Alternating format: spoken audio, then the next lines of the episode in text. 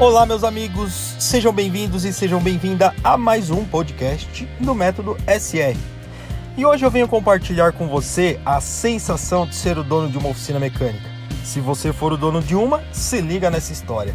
E se você quer montar uma, eu recomendo fortemente que redobre a sua atenção.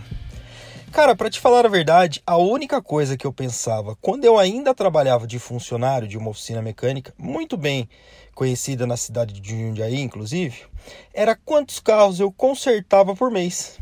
Era uma puta de uma viagem. Eu somava mais ou menos o bruto que o patrão cobrava por carro. E aí já viu, né?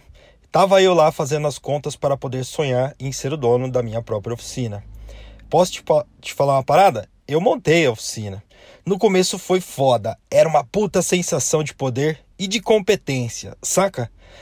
Os clientes me procurando, eu consertando, diagnosticando os serviços, estava bem legal para falar a verdade.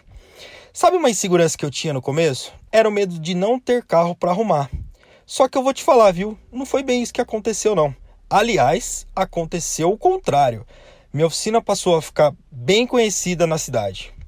Só que daí começou a acontecer algumas coisas erradas. Cara, primeiro que para chegar nesse nome de hoje, SR Motors, não foi tão simples assim. Eu tinha colocado um outro nome, e aí já existia uma outra oficina com esse nome em outra cidade. Aí eu tive que trocar. Cara, foi um perrengue. Mas uma outra hora eu conto porque esse foi pequeno diante das coisas que começaram a acontecer.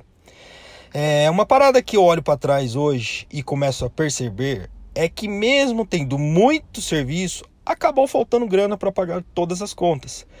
Quando sobrava era muito pouco, às vezes dava vontade de fechar a oficina, sabe? Às vezes tinha muito carro para consertar, às vezes faltava carro.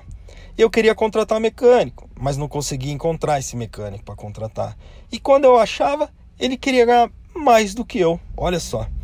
Cara, não, não é fácil ser o dono de uma oficina hoje não, viu? Mas eu vou te falar uma coisa eu consegui abrir a minha cabeça e mudar completamente esse estilo de ser o dono da oficina mecânica. Simplesmente fazendo uma coisa que quando eu abri eu não tinha ideia.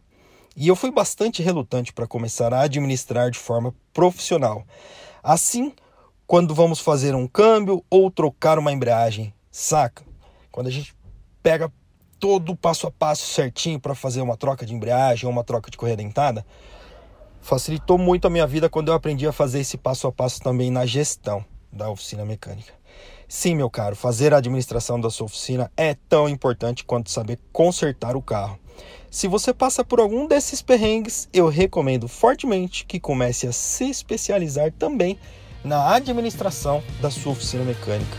Beleza? Esse foi o podcast de hoje. Um grande abraço e nos falamos no próximo episódio.